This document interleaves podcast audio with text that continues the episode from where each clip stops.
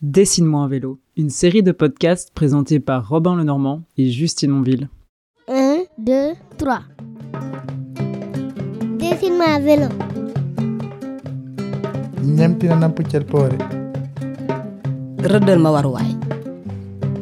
Bonjour, bonjour.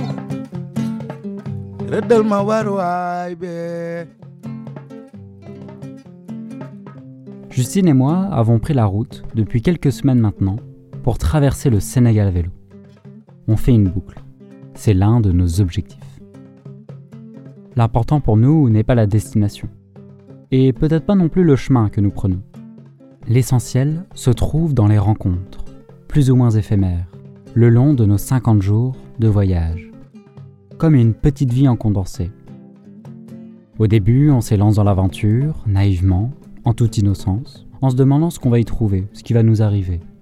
Au fur et à mesure des kilomètres, on mûrit à travers les habitants que l'on croise ici et là. Des lycéennes, des chanteurs et poètes, des professeurs et éco-gardes, des animateurs, des chômeurs. D'aucuns essaient de s'en sortir, combatifs et positifs, et d'autres plus résignés et réclamants. Chaque habitant a son histoire, son récit personnel. Et au hasard des découvertes humaines, il m'arrive de grandir soudainement, de devenir autre, naître d'une rencontre, ou faire co-naissance.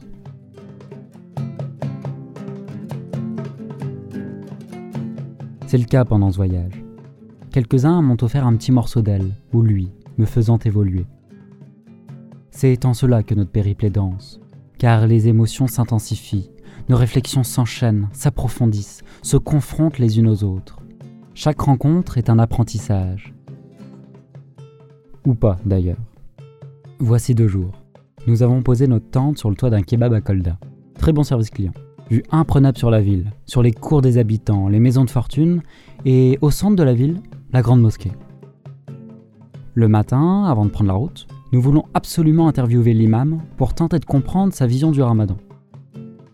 Bon, bah là, pour le coup, on en est ressorti très déçu. On n'en a pas gardé un grand souvenir de cet échange.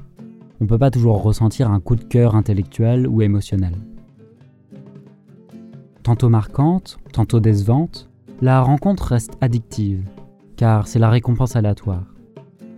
Ou comme dirait la maman de Monsieur Gump, la vie est une boîte de chocolat, on ne sait jamais sur quoi on va tomber.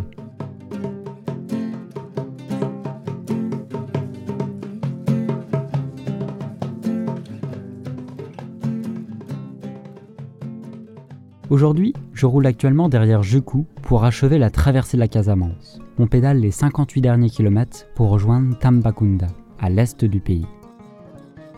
La température extérieure a déjà largement dépassé celle de mon corps. Mais on ne se plaint pas. Non, non, non, non, non, c'est pas notre genre. Bon, un peu, d'accord. En plus, j'ai mal dormi cette nuit. C'était peut-être la plus mauvaise nuit du voyage. L'endroit n'était vraiment pas propice. On s'est installé sur un bout de terrain derrière le commissariat au bord de la route en pleine ville. Après avoir roulé paisiblement en campagne toute la journée, on s'est retrouvé le soir venu au milieu d'un carrefour commercial entre la Gambie, le Sénégal et la Guinée. On s'est vite senti mal à l'aise, pressé, expié, observé. Ambiance chaotique, un bordel ambulant. Un genre de salle des marchés de la bourse, version plein air. En plus, les enfants talibés venaient en nombre, le seau à la main, nous presser pour leur donner la moindre pièce. Ils se satisfèrent de nos quelques dates. Nous couchâmes péniblement, encore sales, où la poussière et la pollution des voitures s'étaient accumulées sur notre peau toute moite. Et là, au milieu de cette chaleur malaisante, la nature vint nous surprendre pour nous donner son affection. C'est ainsi qu'une fine pluie pleine de douceur se déposa sur nos visages tendus. La première depuis qu'on est arrivé au Sénégal. On ouvre alors notre modeste campement pour que la température intérieure baisse, mais les moustiques se sont empressés de rentrer. Une heure plus tard, et 25 moucherons en moins, on dormait enfin.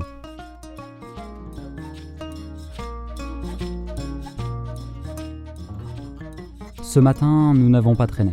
On repart vite dans la pampa.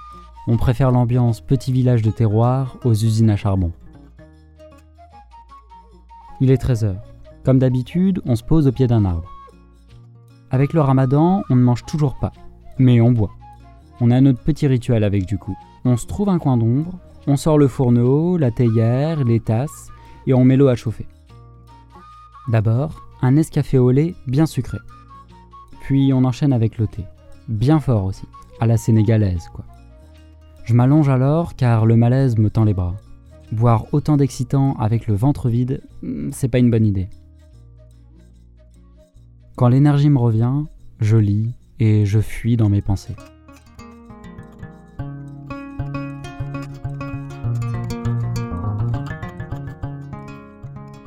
Je trouve que la partie ouest de la Casamance a une terre et un climat plus propices à l'exploitation agricole et forestière. Je retiens surtout que la population se bat quotidiennement pour vivre de cette richesse naturelle en transformant ses ressources. Une des difficultés est d'obtenir des emprunts car les taux bancaires sont très élevés. Une problématique importante est la constitution de dossiers pour la demande de financement auprès des banques, de fondations ou d'assauts. Beaucoup de ces dossiers doivent être écrits en français, ce qui n'est pas forcément évident, c'est un euphémisme, pour les populations locales.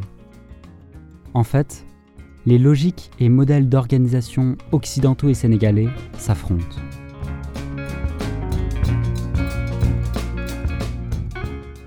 15h30. Fini la sieste. C'est l'heure de reprendre la route. Même si le soleil faiblit doucement, il faut avancer. On s'approche du fleuve de Gambie, près de la frontière. On remarque en bas quelques femmes laver leur linge et se baigner à Walpé. On traverse alors le pont et on pédale les rejoindre. Ah, qu'est-ce que ça fait du bien.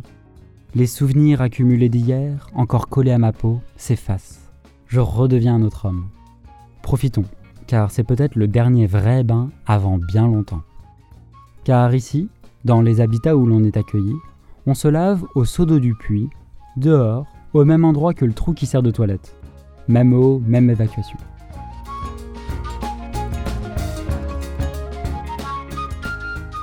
Qu'est-ce que je suis bien sur mon vélo? Je sens l'infinité de la route, la toute-puissance de la jeunesse. Le vent vient s'engouffrer dans mon cou. Sa chaleur, au contact de ma peau, se transforme en énergie vagabonde, qu'on appelle naïvement liberté. Un vent de liberté. Je me sens si libre, j'avance sereinement. Me voici avec mon amie Justine, que j'ai rencontrée il y a cinq mois à peine. Le cul posé sur nos bicycles, qu'on s'est procuré le mois dernier, dans un pays que nous découvrons jour après jour, à 6000 km de chez nous. Nos contraintes dans la vie? Hmm, le frottement des pneus sur la route, le vent, la chaleur. Voilà. Le reste nous appartient. Alors merci, chère France, pour tes aides sociales que tu me distribues tous les mois. Quel bonheur que tu puisses contribuer à ce voyage. Quelle joie de pouvoir reverser cet argent à un pays que tu as tant volé, pillé et que tu dépouilles encore. Je profite pleinement d'une année sabbatique, une année entière de vacances, à me dorer la pilule sur la plage, ou pas. Et le tout sur le dos des travailleurs français. Je me remémore alors un extrait du poème de Paul Éluard, Le château des pauvres. La dose d'injustice et la dose de honte sont vraiment trop amères. Il ne faut pas de tout pour faire un monde. Il faut du bonheur et rien d'autre. Pour être heureux, il faut simplement y voir clair et lutter sans défaut. Nos ennemis sont fous, débiles, maladroits. Il faut en profiter. N'attendons pas un seul instant. Levons la tête, prenons d'assaut la terre. Nous le savons, elle est à nous, submergeons-la. Nous sommes invincibles. En me subventionnant malgré elle, la France contribue à mon épanouissement. Je vois ça comme de l'aide au développement personnel. Au rythme du vélo, je continue de divaguer dans mes pensées, fluides et vaporeuses. Depuis tout à l'heure, nous roulons sur l'unique national de la Casamance, un panneau sur le bord nous le rappelle. USAID. Cette route est financée par le peuple américain. Beaucoup de pancartes faisant la pub d'associations, d'ONG et fondations internationales se dressent sous nos yeux tout le long du périple. Là, c'est plus de l'aide au développement, comme les pays impérialistes aiment à le dire. De nombreuses nations aident généreusement le Sénégal. Les États-Unis, le Canada, la Chine, l'Allemagne, la France.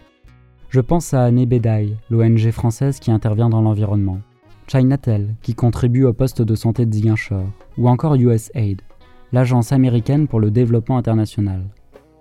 C'est eux par exemple qui financent la radio Kasumai FM de Ziguinchor qu'on a rencontré et sont présents dans de nombreux domaines. Sur leur site, on peut y lire L'assistance américaine améliore la santé, l'éducation et le processus démocratique au Sénégal. L'assistance. Euphémisme postcolonial. Cette agence publique soutient beaucoup de projets au Sénégal, mais aussi dans d'autres pays anciennement colonisés, en Afrique ou encore en Amérique latine. Ginette, l'animatrice de la radio, nous l'avait confié. En contribuant au développement économique du Sénégal à la mode occidentale, les États-Unis veulent importer leur modèle agricole en vendant leurs graines et engrais chimiques. La Casamance peut être vue comme le grenier du Sénégal. Son potentiel économique n'est pas tombé dans l'oreille d'un sourd. Se pose alors la concentration des terres, de la propriété par un petit nombre, et donc la hausse des inégalités. Cela me rappelle le plan Marshall en Europe, après la Seconde Guerre mondiale. Les aides économiques américaines avaient alors favorisé l'investissement le développement de l'agriculture conventionnelle et la révolution verte, avec la mécanisation, l'homogénéisation des cultures, l'arrivée des graines stériles et des OGM. Je repense également aux pêcheurs de Dakar qui accusaient le gouvernement de corruption après avoir signé des contrats de pêche pour les gros navires chinois, ces derniers ayant contribué au financement de plusieurs stades dans le pays. Ils se demandaient, avec toutes ces aides, le Sénégal est-il encore souverain? Quels sont les intérêts financiers qui se cachent derrière? Est-ce que ce serait pas un cheval de Troie finalement? Beaucoup d'habitants nous transmettent une autre colère concernant la souveraineté du pays, comme si nous étions les responsables, Justine et moi. Ils nous confient pourquoi les billets français FA, devises d'une vingtaine de pays africains, sont encore imprimés par la Banque de France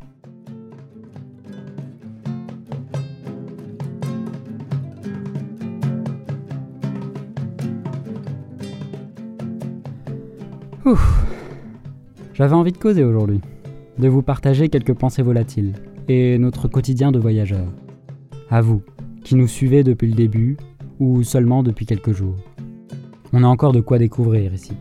Et 50 jours, c'est pas assez pour comprendre entièrement un pays, ses interactions, ses dynamiques, ses différences. Mais au fur et à mesure que je pédale, le Sénégal m'apparaît de plus en plus contrasté, divers, L'image homogène que je m'en faisais se complexifie petit à petit. Les plis de la feuille se forment et laissent voir la profondeur, les reliefs, les nuances de couleurs, ses dégradés et ses ruptures, ses lumières comme ses côtés obscurs. Après cette journée de vélo, on arrive finalement à Tambacounda sous un soleil radieux. Mais une dernière petite chose me tracasse. Justine, où va-t-on dormir ce soir?